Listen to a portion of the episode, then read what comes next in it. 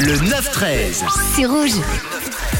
Et avant de revenir sur le taler du jour avec un extrait qui vous fait euh, jaser, qui vous fait parler, qui vous fait réfléchir, on va aller euh, décrypter une expression ce mercredi, milieu de semaine. Euh, On va décrypter une expression à son origine, une expression de la langue française qu'on a tous déjà entendue, qu'on a tous déjà peut-être utilisée même. Et aujourd'hui, on va s'intéresser à l'expression mentir comme un arracheur de dons, qui signifie mentir tout simplement sans scrupule, sans, sans rien, sans, sans bien-pensance derrière. Et il faut remonter au XVIe siècle pour découvrir d'où vient cette expression, avec à cette époque un métier qui a depuis très longtemps existé, mais qui va à partir du XVIIe siècle se professionnaliser, se démocratiser. On parle bel et bien du métier de dentiste. On est donc au XVIe siècle, et à cette époque, les dentistes sont encore considérés par la population comme étant des charlatans.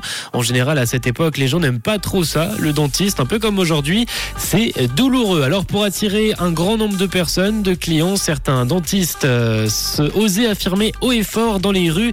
Ils criaient sur les passes publiques que les volontaires, que les potentiels patients ne devaient en aucun cas s'inquiéter car ils n'allaient vraiment pas souffrir. C'était très doux pour eux. On le rappelle, on est au 16e siècle.